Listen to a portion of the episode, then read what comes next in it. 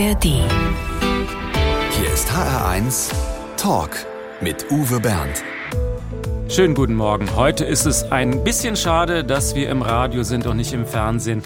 Denn vom Sehen kennen Sie unseren Gast mit Sicherheit. Als Topmodel ist sie schon viele Jahre im Geschäft. Die Laufstege der Welt sind ihr Zuhause. Sie war Covermodel auf den Titelseiten der ganz großen Illustrierten, hat auch mit Karl Lagerfeld und vielen anderen Fotos gemacht.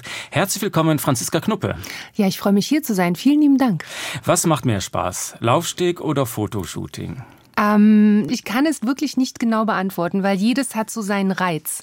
Ich liebe Laufstege, ähm, mache natürlich nach, eigentlich jetzt gar nicht mehr so viel Laufsteg. Die Leute wollen mich eher dann in der ersten Reihe sitzen haben, also die Designer. Und ich liebe Fotos natürlich, also Fotoaufträge, weil natürlich äh, viele Locations auch, die ich mittlerweile in den ganzen Jahren auch entdeckt habe, weltweit bereist habe. Also es ist beides richtig toll und beides macht mir richtig Spaß. Das klingt ja auch nicht schlecht. Sie kriegen alleine schon Geld dafür, dass Sie irgendwo in der Reihe sitzen und sich was angucken. Teilweise. Natürlich ist man oft auch bei Designern, ähm, die befreundet mittlerweile sind. Da ist man wirklich als Freund dann da, um die zu unterstützen und äh, auch PR für die zu machen.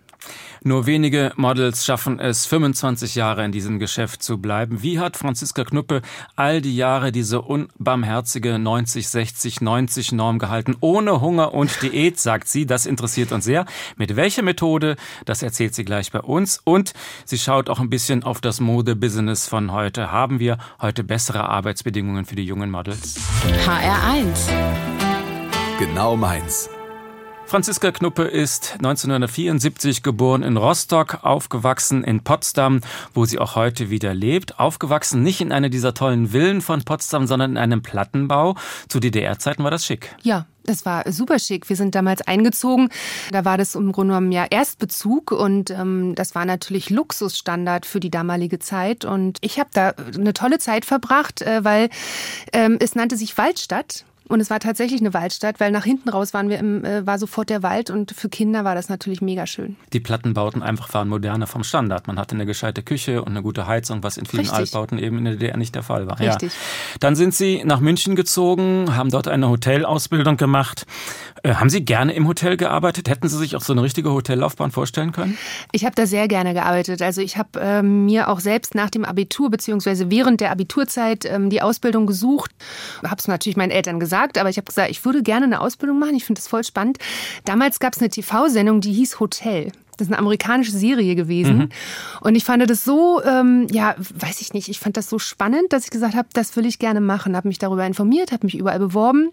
Und in München hat man mir die erste Zusage gegeben und dann habe ich das gemacht und fand das auch nach den zweieinhalb Jahren, auch während der Zeit, richtig cool und richtig toll, auch wenn es ein wahnsinnig stressiger und wahnsinnig anstrengender Beruf ist und wollte das auch danach weitermachen. Also ich bin ja dann zum Studium gewechselt ähm, mit Betriebswirtschaft, um dann in die Hotelmanagement-Richtung zu gehen. Also Aber dann kam was dazwischen. Ja, eine Kleinigkeit, die wir jetzt besprechen wollen. Ja. Also Sie haben in Potsdam BWL studiert und Ja. nebenher im Café gejobbt, um sich das Geld zu verdienen. Aber da waren Sie dann schon eine gelernte Kraft, also viel besser als die anderen Studenten. Ja, auf jeden Sie Fall. wissen, wie man Teller stapelt? Ja, Können, ich- wie viele Teller können Sie tragen? Ähm, das ist eine gute Frage. Also drei Heute auf noch? einer Hand, drei und, und, und äh, ja, eins natürlich, weil mit einer mit der rechten Hand servierst du ja. Und das mache ich tatsächlich heute auch noch. Und ich werde dann immer auch darauf angesprochen, wenn ich zum Beispiel im Restaurant zum Buffet zum Beispiel gehe und dann gleich für die ganze Familie Essen hole. ähm, dann kommen immer die lustigen Sprüche unter dem Motto, Sie können ja hier gleich anfangen. Sie haben in diesem Café gearbeitet und dann saß da eines Tages tatsächlich Wolfgang Job im Café. Nicht verwunderlich, der wohnt auch in Potsdam und er hat Sie dann angesprochen. Wissen Ja. Sie noch, was er genau gesagt hat? Was genau? Tatsächlich nicht. Ähm, natürlich hat er erstmal was bestellt, aber er hat mich dann gefragt, ob ich Model bin, ob er schon mal äh, fotografiert worden bin. Das habe ich verneint. Ähm, und dann sagte er nur, ja, relativ schnell, sagte er, dann besorg mal ein paar Fotos von dir. Also private Fotos, lass mir die zukommen und dann hören wir voneinander. Und eine Woche später rief mich Heidi Groß von Model Management in Hamburg an und sagte, ich habe hier ein paar Fotos von dir liegen, von Wolfgang. Du kommst bitte morgen sofort nach Hamburg. So dringend. So dringend, ähm, weil äh, das ist Kuriose ist, an diesem Wochenende fand ein großer Wettbewerb in Deutschland weiter äh, statt, der Elite Model Look. Und da wollte sie mich in die Finalistinnen noch mit reinpacken, was sie auch getan hat. Und das Ganze hatte ich dann an dem Wochenende gewonnen. Und sind Sie ein Naturtalent? Muss man das nicht lernen vorher? Nein, also Model sein muss man nicht lernen. Ähm, das ist tatsächlich Learning by Doing mit Hilfe natürlich von Fotografen. Natürlich gehört vielleicht auch ein gewisses Talent dazu, ähm, sich zu positionieren beziehungsweise ähm, ja, einfach auch natürlich vor der Kamera sich zu bewegen. Und Aber da gibt es keine Ausbildung oder sowas? Nein, Kurse? Nein, gibt's Volkshochschule? Nicht. Nein. es gibt natürlich viel, äh, die auch Schindluder damit betreiben. Eben. Und, ähm, ich bringe dich groß raus. Richtig. Und mhm. das ist eher der Fehler. Also eine gute Agentur, wenn die Mädels entdecken, dann machen die Testfotos mit einem Fotografen und dann rutscht man da so rein und lernt das wirklich, während es man ausübt. Haben Sie dann das Studium noch abgeschlossen oder ging das gleich so durch die Decke, dass Sie nicht mehr die Zeit dazu hatten? Äh, nein, tatsächlich nicht. Also ähm, ich war auch gar nicht so lange dabei, weil das war wirklich meine Anfangszeit. Und dann habe ich gesagt, okay, dann lege ich es halt erstmal auf Eis, schauen wir mal, wie sich das so entwickelt. Und es hat sich so schnell entwickelt, dass ich gesagt habe, okay, dann lasse ich es. Dann mache ich jetzt mal hier weiter. Franziska Knuppe über den Beginn ihrer steilen Karriere. Ja. Die Modewelt ist gnadenlos, hört man immer wieder. Das Schönheitsideal der großen, schlanken Frau mit den Körpermaßen 90, 60, 90 ist auch heute noch gesetzt. Franziska Knuppe, was wäre denn eigentlich passiert, wenn Sie vor einem sehr wichtigen Shooting festgestellt haben, oh, das sind jetzt gerade mal ein, zwei Kilo zu viel? Ich hatte das Glück, äh, auch in den letzten 26 Jahren, dass ich, gerade wenn man sich auf ein Shooting auch vorbereitet, beziehungsweise man weiß, man ist gebucht, dass ich mich da äh, jetzt nicht irgendwie ja, drei Wochen lang von Pizza annähre. Also man weiß natürlich schon, was man tun muss. Aber ich habe auch das Glück, dass ich natürlich meine Figur immer gut halten konnte, ohne groß Diäten zu machen oder überhaupt eine Diät zu machen. Und äh, das hat mir sehr geholfen. Aber ich bin jetzt auch nie ein Model gewesen, wie zum Beispiel, was man ja von früher auch von den Haute Couture Schauen kennt, die wirklich die Size Zero haben mussten oder müssen. Und das hatte ich nie. Ich habe immer mit meiner Figur, die sehr weiblich ist, auch sehr gut arbeiten können bis heute. Man sagt, viele Models hat das damals vor allem in die Magersucht getrieben, weil sie eben diesen noch viel strengeren mhm. Anforderungen entsprechen wollten. Ist das besser geworden oder wie hat sich diese Situation verändert? Es hat sich natürlich schon verändert. Viele Designer achten da auch schon drauf. Agenturen achten auch drauf, dass die Mädchen sich gesund ernähren. Allerdings muss ich auch sagen, die Mädchen, die gut in dem Job arbeiten, die wirklich erfolgreich auch sind, die wissen auch, was sie ihrem Körper antun bzw. nicht antun dürfen. Weil das ist wie jeder andere Job auch. Wenn du 10, 12 Stunden am Set bist und im Grunde genommen Hochleistung bringen musst, dann kannst du dich nicht nur von einer, äh, ja, sagen wir es mal klassisch, von dem Mythos Wattebausch mit Orangensaft ernähren, sondern du musst musst dich so ernähren, dass du nicht umkippst. Ist das nur ein Mythos um. oder gibt es das wirklich? Ich glaube, es ist ein Mythos. Also ich habe es noch nie gesehen. Dass und auch noch nie nur selber Wattebausch mit Orangensaft nimmt, um irgendwie das, das Hungergefühl wegzukriegen. Anscheinend. Das, ja. Also, ähm, aber ich habe das wirklich noch nie bewusst wahrgenommen. Ich glaube, das ist tatsächlich auch so ein so ein Ding, was über das Metier gesagt wird. Wollen wir mit den Klischees aufräumen und die Probleme benennen. Äh, Sie haben ja auch mal eine Staffel moderiert von Austria's Next Topmodel. Ja. Da mussten Sie doch aber letztlich einen ähnlichen Druck auf die jungen Mädchen ausüben, oder? Nein, wir haben schon darauf geachtet, natürlich musst du in dem Beruf ein gewisses Körpermaß erfüllen und äh, proportional muss es auch stimmen. Das heißt jetzt nicht, wenn jemand einen großen Busen hat, dass sie damit nicht für geeignet ist. Es muss proportional einfach passen und du musst äh, eben diese, diese Voraussetzungen erfüllen. Aber wir haben da niemand unter Druck gesetzt ähm, sie passten alle in die Klamotten rein. Manchmal waren sie sogar eher noch zu groß. Und man kann natürlich auch viel bei Fotos auch tricksen, gerade mit Klamotten. Ne? Also man kann auch hinten mal ein bisschen was aufschneiden, was zuklemmen, was abpinnen. Und äh, das geht schon alles. Also äh, wir waren da schon viel weiter eigentlich da, wo vielleicht andere Konkurrenz TV-Shows sind. Aber solche Tricks mussten Sie nie machen, weil Sie mit Ihrer Figur immer hinkamen. Wie haben Sie das geschafft? Wie habe ich das geschafft? Ja, also ich habe natürlich erstmal auch gelernt, auf meinen Körper zu hören, Balance zu halten. Du musst ein gewisses, ja, Balance heißt eben zwischen Ernährung und Bewegung und auch intuitiv in seinen Körper reinhören. Ne? Also ähm, ich weiß natürlich, wie gesagt, ich kann jetzt nicht eine Woche lang Pasta essen oder ähm, äh, jeden Abend mir den Burger, den ich auch, weil wir reden jetzt über Ernährung, in meinem neuen Buch mit drin habe, sondern man muss wissen, dass man eben die Balance hält, aber trotzdem sich gut und genussvoll ernähren kann. Und das habe ich eben äh, in den letzten 20, 26 Jahren auch schon geschafft. Also statt sich auf jedes Shooting hinzuhungern, hat Franziska Knuppe immer schon auf eine ausgewogene Ernährung geachtet. Das nennt sie das Knuppe-Prinzip. Ja. Und wie genau das funktioniert, darüber hat sie ein Buch geschrieben. Darüber reden wir in der nächsten halben Stunde. Sehr schön. HR1 Talk. Mit Uwe Bernd und Topmodel Franziska Knuppe. Machen Sie eigentlich manchmal spontane Selfies mit Fans auf der Straße oder dürfen Sie das gar nicht, wenn Sie nicht geschminkt sind, aus der Angst, dass vielleicht irgendwelche Fotos wo landen, wo man sie, wo man dann doof aussieht? Ich darf alles. Es ist ja meine eigene Entscheidung. Und natürlich, wenn mich jemand anspricht, und das passiert äh, schon das eine oder andere Mal, auch gerade wenn man viel fliegt, da sieht man ja nicht aus, als würde man gerade über einen roten Teppich laufen, dann werde ich schon angesprochen und ich mache gerne Fotos, weil das sind ja die Menschen, die einen auch unterstützen, die einen ähm, natürlich auch verfolgen, gerade heute im Zeitalter von Social Media, die dann vielleicht auch mein Buch kaufen und einfach das gut finden, was ich mache. Jeder fotografiert heutzutage jeden und postet es sofort. Haben Sie mal so drei Tipps für das gute Foto, dass man nicht immer so dämlich aussieht? Wichtig ist einfach tatsächlich das Licht. Also viele drehen sich vom Licht weg, was natürlich ein Riesenfehler ist. Also man muss immer zum Fenster zum Beispiel oder zum Licht äh, schauen und dann wird das Foto schon mal gar nicht so schlecht. Und ich finde Natürlichkeit viel schöner, als wenn irgendwas großartig gepostet ist.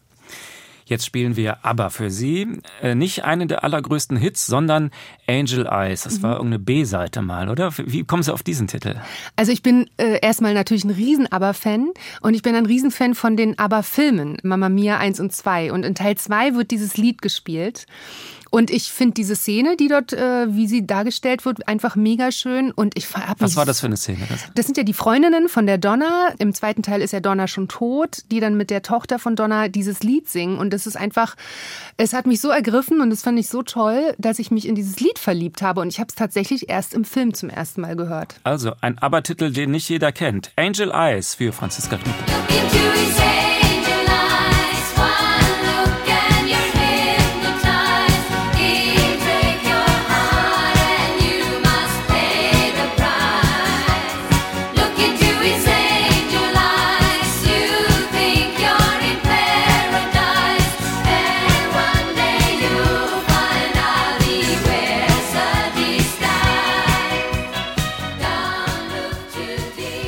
Topmodel Franziska Knuppe hat angeblich niemals eine Diät gemacht. Stimmt das eigentlich oder wollen Sie jetzt vielleicht eine Kleinigkeit beichten? Nein, ich habe tatsächlich nie die Diät gemacht, weil ich mich immer, ähm, und das haben wahrscheinlich auch viele das Problem, davor gesträubt habe, auf Dinge großartig zu verzichten. Also ich könnte jetzt nicht vier Wochen lang auf Brot verzichten. Ich liebe Brot in jeder Form oder Pasta, Nudeln natürlich.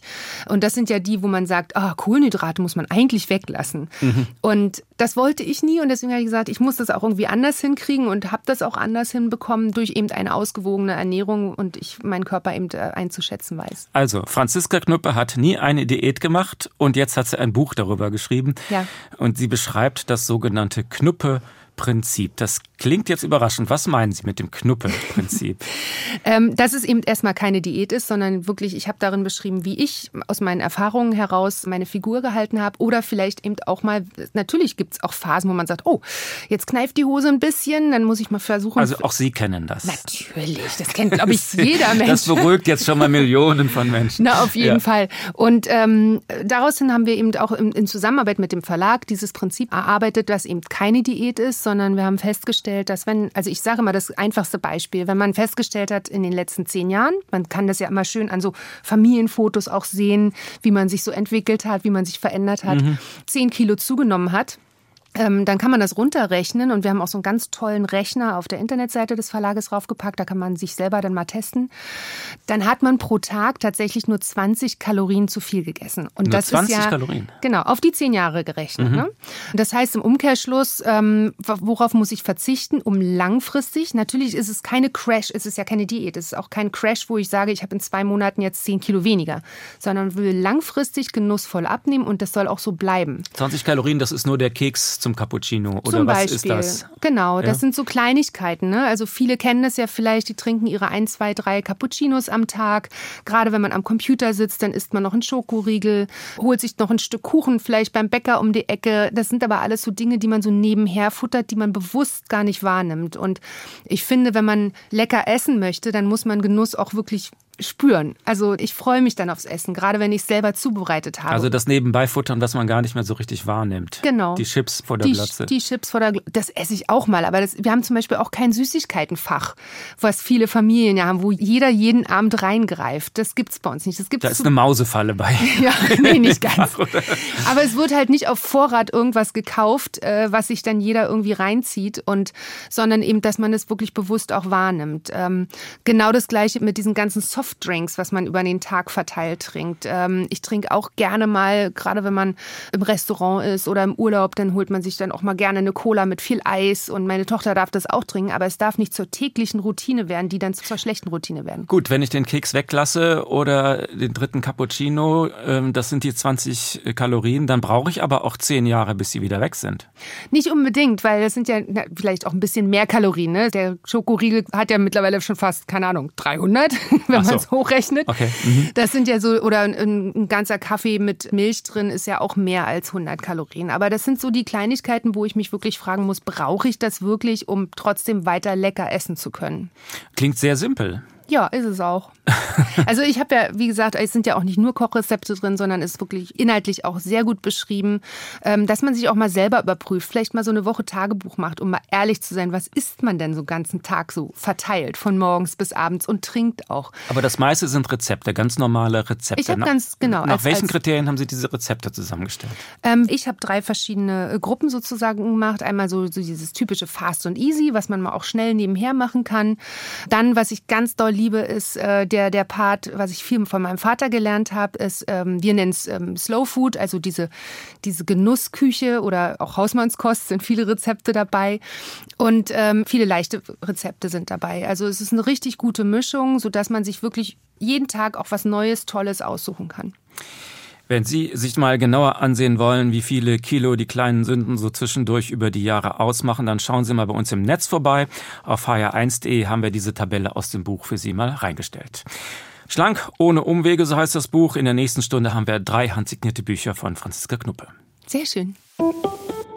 Franziska Knuppe ist zu Gast im HR1 Talk und jetzt haben wir eine kollegiale Überraschung für Sie. Eine Frau, die ähnlich selbstbewusst und erfolgreich ist Guten Tag, Frau Überraschungsgast. Hallo. das können Sie nicht erkennen so schnell. Doch, ist Bettina. Nein, Ruth Moschner am Telefon. Das ist ja noch schlimm, ist ja noch geiler. Entschuldigung, aber Bettina hört sich genauso an. Original.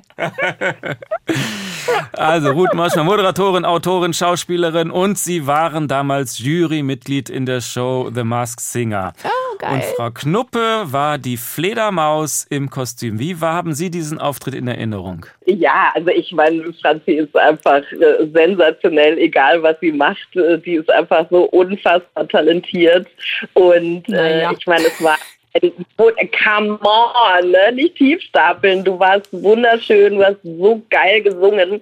Und man muss an der Stelle ja immer sagen, ich feiere einfach jede Person, die nicht Profisängerin oder Profisänger ist, sich dazu trauen, auf die Bühne äh, sich zu stellen. Man weiß, da gucken ja wirklich Millionen zu. Und dann wirklich unter den äh, Bedingungen, man sieht nichts, man kann sich kaum bewegen. Das hat sie einfach unfassbar gut gemacht.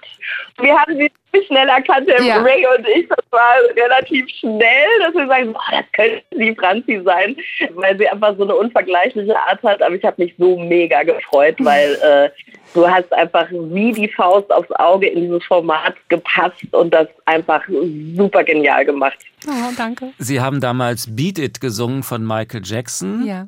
Eine Gesangskarriere haben Sie nicht ins Auge gefasst? Nein, danach schon mal gar nicht.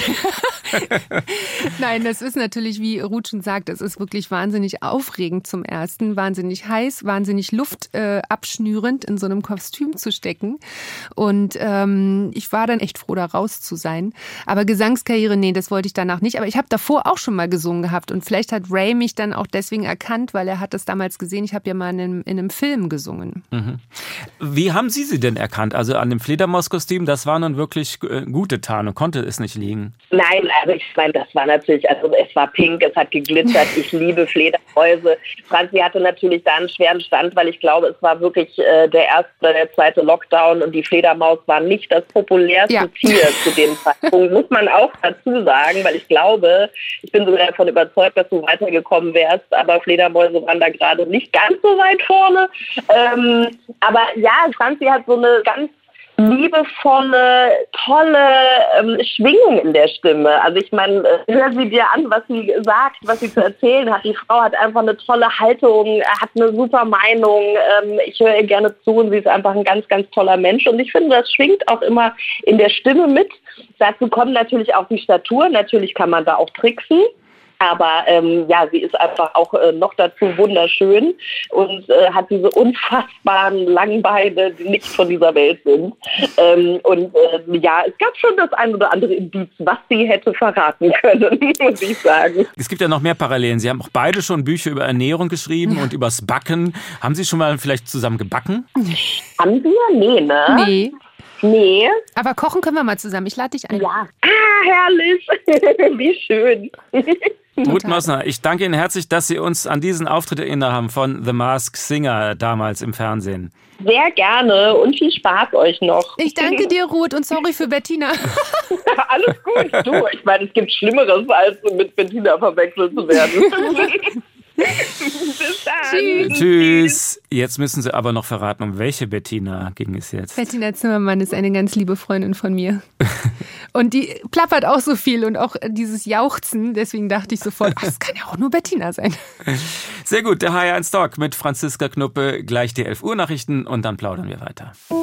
HR1 Talk. Ein Topmodel wie Franziska Knuppe hat natürlich viele Fans und Bewunderer. Manchmal muss man die auch ein bisschen auf Abstand halten. Stimmt es, dass sogar Udo Jürgens sie mal gestalkt hat? Gestalkt in dem Sinne, also stalken, und das Stalken verstehe ich ja was anderes, ne? wenn ja. man permanent vielleicht angerufen würde. Aber es ist tatsächlich so gewesen, dass ähm, er mich ja ein, zwei Mal versucht hat, äh, telefonisch zu erreichen. Wir haben vorher da war ich mit meinem Mann auf dieser Veranstaltung, habe ich ihn kennengelernt und wir haben uns ähm, ja alle zusammen nett unterhalten. Ich weiß gar nicht, ob wir die Nummer ausgetauscht haben, weil ich meine, ein nettes Gespräch heißt ja nicht immer gleich, dass jemand von jemand was will. Ne? Sollte man meinen, ja. Ähm, und er hat dann mehrfach oder ja ein, zweimal versucht, mich zu erreichen, worauf dann irgendwann mal mein Mann rangegangen ist und hat gesagt, so, Udo, reicht jetzt. Meine Frau will nichts von dir. Da musste mal ein klares Wort her. Genau, da überlasse ich ihm dann auch gern das Wort. Das funktioniert dann. Das ja? funktioniert super. Ja, wunderbar. Franziska Knuppe, gleich kommen wir ihr noch ein bisschen näher, ohne Stalking. Gleich füllt sie den HR1 Fragebogen aus. Oh wei. Normalerweise müssen Models nicht viele Worte machen. Sie präsentieren sich oft unnahbar auf dem Laufsteg. Franziska Knuppe, haben wir schon gemerkt, ist schlagfertig. Das beweist sie jetzt auch im HR1 Fragebogen. Mein schönstes Privileg als Topmodel ist, die Welt zu bereisen. Ein halbes Pfund Butter kostet ungefähr. Mittlerweile, oh Gott, ähm, 2,40 ungefähr. Also es kommt auf die Marke an, ne? Klar, aber Sie essen auch Butter. Ne? Auch das steht nicht auf der bösen ähm, Liste. Tatsächlich bin ich kein Fan von Leitprodukten oder Ersatzprodukten und deswegen gehört Butter auch aufs Brötchen. Karl Lagerfeld. Ein wahnsinnig, ach oh Gott, das kann man gar nicht beschreiben, weil er ist eine Legende im Designbereich, im Fotografiebereich und ich hatte das Glück, mit ihm zu arbeiten und ihn kennengelernt zu haben. Was unterscheidet das Shooting mit Lagerfeld von einem anderen Top-Profi? Also im Grunde genommen nicht viel. Es ist natürlich wahnsinnig professionell. Ähm, es geht super schnell. Also er hat eine oder hatte immer eine genaue Vorstellung, wie das Bild auszusehen hat und deswegen ging es wirklich ruckzuck. Von meiner Tochter habe ich gelernt. Oh, ganz viel. Also sie bringt mich mittlerweile mehr runter und beruhigt mich und ähm, als es eigentlich umgekehrt sein sollte. Es ist ein tolles Mädchen. Mein Lieblingsessen. Schnitzel. Wiener, original. Am meisten auf die Palme bringt mich? Mich bringt ehrlich gesagt wenig auf die Palme, weil ich ähm, ein sehr positiver und harmoniebedürftiger Mensch bin. Also wenn mich was aufregt, dann sage ich es natürlich auch, aber nie, dass es jemand anderen verletzen könnte. Glück bedeutet für mich. Meine Familie. Das Schwierige an der Demokratie ist? Oh, das ist eine gute Frage. Dass alle, natürlich darf jeder alles sagen, ähm, aber man hat manchmal das Gefühl, dass, wenn man alles sagt, äh, vieles auch dann zertrampelt wird. Also ich finde, das ist ziemlich schwierig mittlerweile. Bereut habe ich. Gar nichts. Ich würde gerne mal einen Abend verbringen mit. Charlize Theron, meine absolute Ikone. Zuletzt geklaut habe ich. Noch nie was. Mein größter Flop. Doch ein Aschenbecher vielleicht mal irgendwann im Hotel. Aber das ist schon für 20 Jahre her, weil ich habe Seifen und Aschenbecher gesammelt.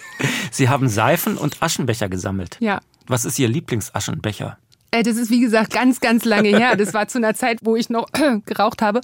Ähm, äh, ich habe das wirklich so als Souvenir von Hotels mitgenommen. Mein größter Flop war.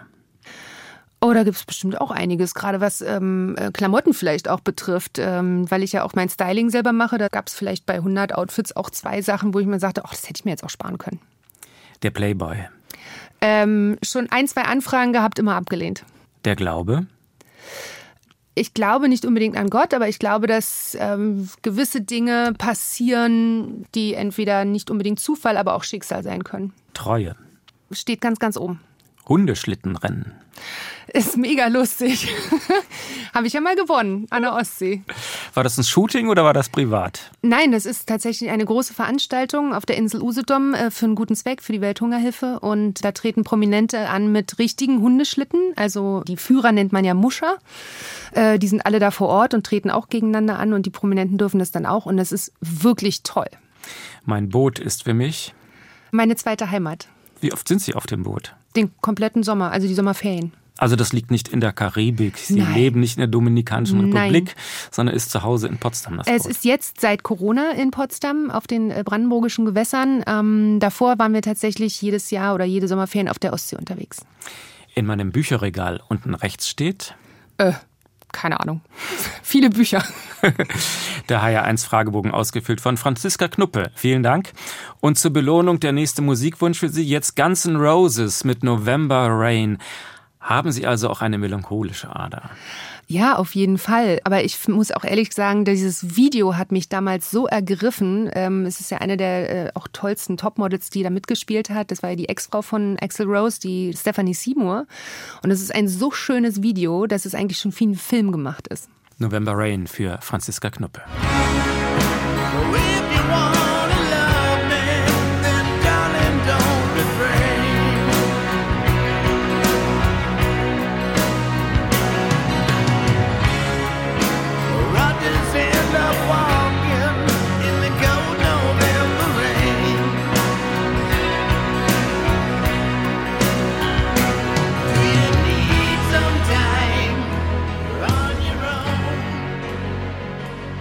Potsdam ist eine wunderschöne Stadt vor den Toren von Berlin. Viele Parks, viele Seen, viele tolle Villen. Eine kleine Idylle. Kein Wunder, dass sich Franziska Knuppe dort wohlfühlt. Sie waren knapp 15, als die Mauer fiel. Damals im Plattenbau gewohnt und glücklich. Wie viel von dem Potsdam ihrer Kindheit gibt es auch heute noch und wie viel ist inzwischen verschwunden? Ähm, es ist natürlich in dem Sinne etwas verschwunden, was eigentlich auch gut ist, weil es war natürlich bis zur Wende ziemlich abgerockt äh, um es mal wortwörtlich zu sagen. Es war viel kaputt, beziehungsweise es wurde nicht viel saniert. Und da hat sich natürlich sehr viel getan. Und in der Mitte Potsdams wurde natürlich jetzt wahnsinnig viel neu aufgebaut, was ich so damals gar nicht kannte. Das Stadtschloss stand nicht, wo ich gelebt habe, als Kind äh, gelebt habe. Dieses ganze Areal da ringsherum ist ja komplett neu entstanden. Aber ich finde es schön, dass es jetzt nicht komplett nur durch neue Bauten, also moderne Bauten ersetzt wird, sondern eben in dem Stil, wie Potsdam eigentlich mal war. Damals bekam jeder DDR-Bürger 100 D-Mark Begrüßungsgeld. Die meisten sind damit sofort in den Westen gefahren oder nach Berlin und haben es auf den Kopf gehauen. Sie auch? Nein, meine Eltern haben mich nicht gelassen. Sie haben sich nicht gelassen? Nein, weil ich ja, wie gesagt, äh, ich ja 14, knapp 15 war und haben gesagt, das ist uns zu gefährlich. Wir legen das Geld als Familie zusammen und haben uns einen Videorekorder gekauft. Zu gefährlich? Ja, weil man wusste ja nicht im Grunde, wie Berlin ähm, ja so als Pflaster für Jugendliche ist oder Ach, beziehungsweise. War das so ein bisschen das Bild der böse Kapitalismus, wo nur Drogenabhängige auf der Straße nicht unbedingt. liegen? Nein, nicht unbedingt. Aber das ist ja heute, ich lasse ja meine Tochter heute mit 14 oder 15 auch nicht alleine nach Berlin fahren. Ja. Ähm, mhm. Das ist einfach eine Fürsorge, die ich durch meine Eltern gelernt habe. Und ich fand es aber auch von der Idee her besser, dass wir als Familie was zusammenlegen und dann was für die Familie tun, als wenn sich jeder irgendwelchen Mist kauft. Also ein Videorekorder. Ja. Hätten Sie sich mit 14 nicht lieber was anderes gekauft? Oder was haben Sie sich da mit dem ersten Geld dann gekauft? Ja, natürlich kamen so Kleinigkeiten dazu, ähm, gerade was in Mode Richtung auch geht. Ich äh, weiß, ich hatte. Waren Sie mit 14 schon modeaffin? Ja, es hat sich schon in die Richtung angedeutet, dass ich schon sehr darauf geachtet habe, beziehungsweise mich auch informiert habe über natürlich erstmal über die, die ostdeutschen Modezeitschriften. Da gab es zwar nicht so viel, aber auch dann natürlich, wir hatten den Kontakt ja zu Berlin. Durch Potsdam hast du natürlich Westfernsehen geguckt und hast natürlich das alles schon gesehen, was es dann vielleicht hoffentlich irgendwann mal gab oder gibt oder dann auch gab.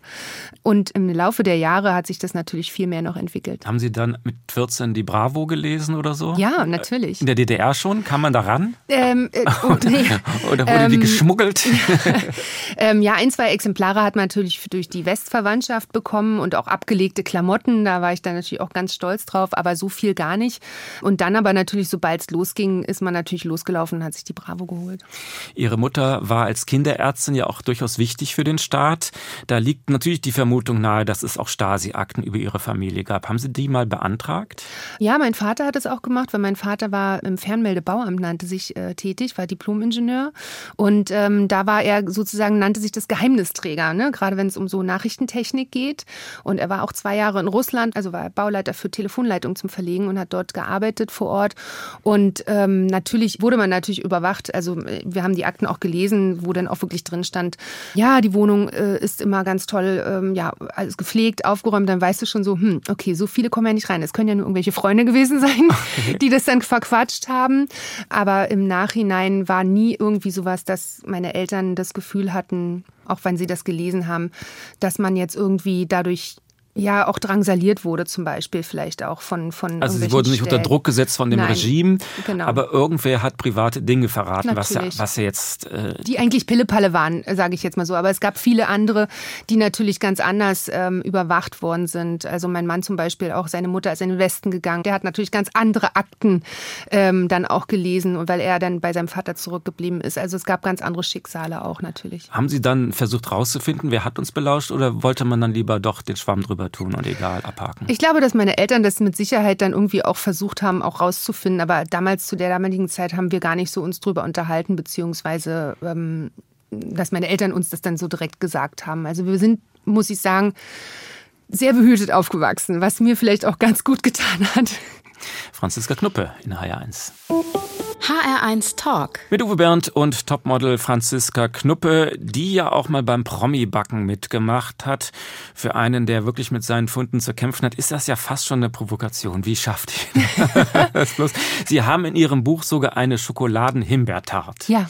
Wie viel essen Sie davon oder gucken Sie die nur an? Nein. Oder ein Stück pro Woche? Aber ich mache, also gerade wenn ich Kuchen backe, mache ich natürlich sowas eben zu speziellen Anlässen, also Geburtstagen, Feiern, wenn Familie da ist.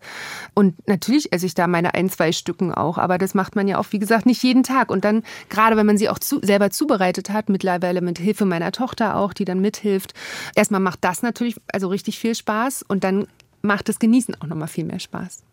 Das Rezept der Schokoladen-Himbeertat von Franziska Knuppe finden Sie auch bei uns im Netz auf hr1.de. So, und jetzt kommt eine Hymne für Sie. Ja. An wen oder was denken Sie, wenn Sie John Miles hören? Music was my first love. Ich weiß gar nicht, wie ich dazu gekommen bin. Ich habe das irgendwann mal vor Jahren gehört, also es ist schon wirklich sehr, sehr lange her und ich habe mich wirklich schockverliebt in dieses Lied, weil diese Mischung aus äh, Rock und Pop in, zusammen mit diesem klassischen Orchester hat mich total ergriffen. Und ich habe irgendwann mal gelesen, ich hoffe, das ist auch richtig, dass das Lied 1974, also in meinem Geburtsjahr entstanden ist. Und ich fand es einfach immer toll und finde es auch jetzt noch toll. Aber ich muss auch sagen, das zweite Mal, also nicht das zweite Mal, aber wo, wo ich noch mal das noch viel intensiver erlebt habe, war bei der Taufe bei eines großen Kreuzfahrtschiffes in Kiel, glaube ich, war das. Da hatten die ähm, die Night of the Proms da und da war John Miles persönlich da mit einem riesigen Orchester und hat dieses Lied gespielt und ich war total begeistert. Dann hören wir das jetzt. Music von John Miles für Franziska Knuppe. Music was my first love. And it will be my last. Music of the future and music of the past. To live without my music would be impossible. Ein bisschen Charity gehört zum guten Ton in gehobenen Kreisen, ist auch gut fürs Image. Franziska Knuppe aber scheint es wirklich wichtig zu sein, denn sie engagiert sich schon seit über zehn Jahren für UNICEF, also mhm. für das Kinderhilfswerk der Vereinten Nationen. Wie sieht da so Ihr Engagement aus? Genau, seit zehn Jahren bin ich Patin, seit einem Jahr richtig Botschafterin und ähm, die erste Reise, die ich mit äh, UNICEF gemacht habe, war in die Philippinen zum Thema Impfung, also Tetanus-Schutzimpfung bei Neugeborenen. Und wir waren vor Ort mit einem Kamerateam und einem Fototeam, um wirklich zu zeigen, wie sich UNICEF in den Ländern, wo es eben noch nicht selbstverständlich ist, wie bei uns zum Beispiel, dass du von Anfang an deine Kinder versorgt hast mit Vorsorgeuntersuchungen und auch genau die richtigen Impfungen auch bekommst. Und da haben wir uns das angeschaut. Des Weiteren war ich auf einer Reise in Bangladesch 2019 zum Thema Kinderarbeit, haben uns wirklich Fabriken angeschaut. Wir waren in einer Aluminiumfabrik und in einer äh, Backstein, wo Backsteine hergestellt werden, wo wirklich die Kleinsten schon arbeiten, mithelfen, wie sie auch leben. Wir waren bei den Familien zu Hause und haben das dokumentiert, damit die Leute das jetzt auch wirklich hier sehen, weil wenn du es einmal wirklich siehst, wie die Menschen dort leben, als es nur zu erzählen, kriegst du natürlich viel mehr Spenden auch akquiriert, was UNICEF wieder hilft, auch vor Ort ähm, einzugreifen. Kinderarbeit ist natürlich gerade auch in der Modebranche mhm. ein großes Thema. Ja, auf jeden Fall. Also da achte ich natürlich, also gerade auch bei mir privat achte ich sehr darauf, wo ich Dinge herbekomme, beziehungsweise was ich für Klamotten kaufe, wo werden die produziert. Kann man das irgendwie, ich meine, natürlich wird viel heute durch Subunternehmer und noch welche Händler äh, umgangen, um dass man gar nicht im Endeffekt mehr weiß, wo was herkommt, aber da achte ich schon sehr oder versuche sehr darauf zu achten. Ihre Mutter als Kinderärztin hätte natürlich dabei so eine Reise mit anpacken können und mhm. helfen können. Was konnten Sie denn dann konkret tun bei so einer Reise? Also natürlich erstmal transportiere ich das mit meinem Gesicht beziehungsweise mit meinem Namen äh, nach Deutschland, um auf die Probleme auch aufmerksam zu machen, dass man das auch wirklich zeigt, drüber redet, auch viel im Nachhinein noch. Ich war danach viel natürlich in Interviews, in Talkshows, um darüber zu reden. Eigentlich wollten wir zum Beispiel nach 2019, wo wir in Bangladesch waren, auch nochmal wieder hinfahren, um zu sehen, wo ist denn jetzt genau das Geld gelandet, was wird damit gemacht, in welche Projekte fließt das, was macht UNICEF weiter vor Ort. Ähm, leider kam uns da so ein komisches Corona-Ding dazwischen und wir konnten dann ja gar nicht mehr reisen, geschweige denn nach Bangladesch reisen, aber die Reise wird auf jeden Fall nachgeholt. Wie erleben Sie diesen Kontrast? Also einerseits dieser Megaluxus der Modewelt und dann das Leben in Bangladesch oder auf den Philippinen. Was macht das mit Ihnen? Ähm, wenn ich vor Ort bin, bin ich natürlich erstmal konzentriert darauf, was wir da vor Ort arbeiten. Und äh, natürlich gerade, weil ich viel vor der Kamera da stehen muss, viele Interviews auch führen muss, da bin ich sehr konzentriert, aber bei mir kommt es dann erst im Nachhinein, beziehungsweise wenn ich mich zum Beispiel mit den Kindern persönlich oder privat dann unterhalte, wenn die Kamera aus ist, dann kommt es, schwappt es so ein bisschen emotional auch bei mir rüber, weil ich kann ja jetzt nicht vor der Kamera stehen und nur flennen, weil mich das emotional trifft. Das hilft auch nicht wirklich. Das hilft ne? nicht wirklich, sondern ja. das verarbeite ich dann tatsächlich im Nachhinein mit Gesprächen, auch mit der Familie. Ich erzähle auch oder zeige das natürlich auch viel meiner Tochter, wie privilegiert auch Menschen hier in Europa sind im Vergleich zu anderen Ländern oder Kinder natürlich dann im Speziellen. Und ähm, man wird auf jeden Fall also nicht, ich weiß nicht, ob ich es jemals nicht war, aber man wird auch demütiger vor dem, was man wirklich hat und ähm, ja. Wie reagiert denn Ihre Tochter Nein, Mama, nicht schon wieder Bilder von. Nein, die Oder findet ist sie interessiert daran? Die ist sehr interessiert daran. Also sie war damals zum Beispiel auch beim ersten Gespräch, äh, bevor ich in die Philippinen geflogen bin, da war sie vier. Da war sie beim Vorgespräch dabei und hat vielleicht so nebenher ein bisschen was mitbekommen. Aber sie hat mich danach wirklich gelöchert und mich gefragt, warum machst du das und, und warum fliegst du denn da jetzt hin? Weil du bist jetzt auch eine Woche weg. Das gerade so ein kleines Kind fragt das ja auch. Und Klar. das habe ich ihr alles erklärt. Und sie hat da voll Verständnis für gesagt, hat sie dann mit vier Jahren oder fünf Jahren gesagt, Mama, ich finde es echt toll, was du da machst. Franziska Knuppe in HR1. Ich weiß, es ist noch weit, weit weg, aber im kommenden Jahr wird Franziska Knuppe einen runden Geburtstag feiern. Ja. Viele Schauspielerinnen beklagen sich ja darüber, dass sie jenseits der 50 kaum noch Rollen angeboten bekommen. Wie soll das erst für ein Model sein? das hätte man mich ja jetzt auch schon die letzten Jahre fragen können, ja. weil äh, man ja denkt, dass äh, so ein Verfallsdatum ja relativ früh endet bei Models. Aber ich bin glücklicherweise beziehungsweise die Kunden sind mit mir äh, mitgewachsen. Ich mache natürlich jetzt auch Werbung, die ähm, ja, die Zielgruppe auch ansprechen soll. Ähm, ich habe ja zum Beispiel auch meine eigene Modekollektion bei einem großen Home-Shopping-Sender und da ist die Kundschaft ja auch, beginnt auch in meinem Alter. Also ähm, genauso wie Beauty-Produkte. Ich habe seit Jahren äh, große Beauty-Kooperationen und spreche damit auch die Frauen an, die es dann auch brauchen. Also, ja, ähm, und eine 40-jährige Frau mit Verlaub hat ja auch in der Regel mehr Geld als eine 20-jährige Frau, um Sachen zu kaufen. Also das ist ja eine Zielgruppe. Ne? Das ist natürlich eine große Zielgruppe, die auch bewusster auch natürlich Entscheidungen auch treffen und sich bewusster auch für, für gute Produkte auch entscheiden. Früher war es natürlich so, da hat die Faltencreme ein 20-jähriges Model beworben, die äh, dann vielleicht auch noch totretuschiert wurde. Das hat sich ja zum Glück geändert, dass man da auch wirklich Personen nimmt, die dem Alter auch entsprechend sind. Und da bin ich ganz glücklich drüber. Ihre Tochter ist inzwischen 16. Wenn die sagen würde, ich will auch Model werden, würden Sie ihr helfen oder würden Sie ihr abraten? Ich würde sie natürlich unterstützen, alles, was meine Tochter tut. Ähm, das Wichtigste ist natürlich, dass sie eine gute Schulausbildung abschließt. Das ist das Wichtigste, weil man weiß ja nie, wie sich die Karriere entwickelt. Und ich liebe ja meinen Beruf, sonst wäre ich nicht schon seit 26 Jahren dabei. Also verteufeln tue ich es auf keinen Fall. Heidi Klum hat Dessous-Fotos mit ihrer eigenen Tochter veröffentlicht. Wie fanden Sie die? Es ist ja eine Entscheidung von den beiden gewesen. Ähm, ich würde diese Entscheidung nicht treffen.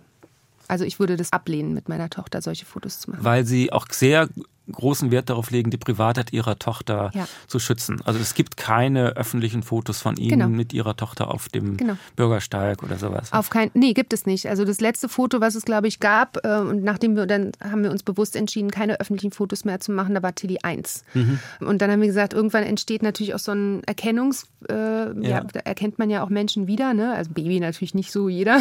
Aber die will doch bestimmt auch posten und auf Instagram und so weiter und so fort. Ja, sie hat natürlich auch einen Instagram-Account, aber nur nur mit ihren Freundinnen und der ist auch privat. Wir haben sie äh, natürlich auch immer mit vielen Gesprächen, also wir quatschen oft und abends natürlich auch gern beim Essen ähm, zusammen über Probleme, auch gerade das, was es dann eben äh, bringen kann, in den sozialen Medien sich so zu öffnen und das will sie auch nicht.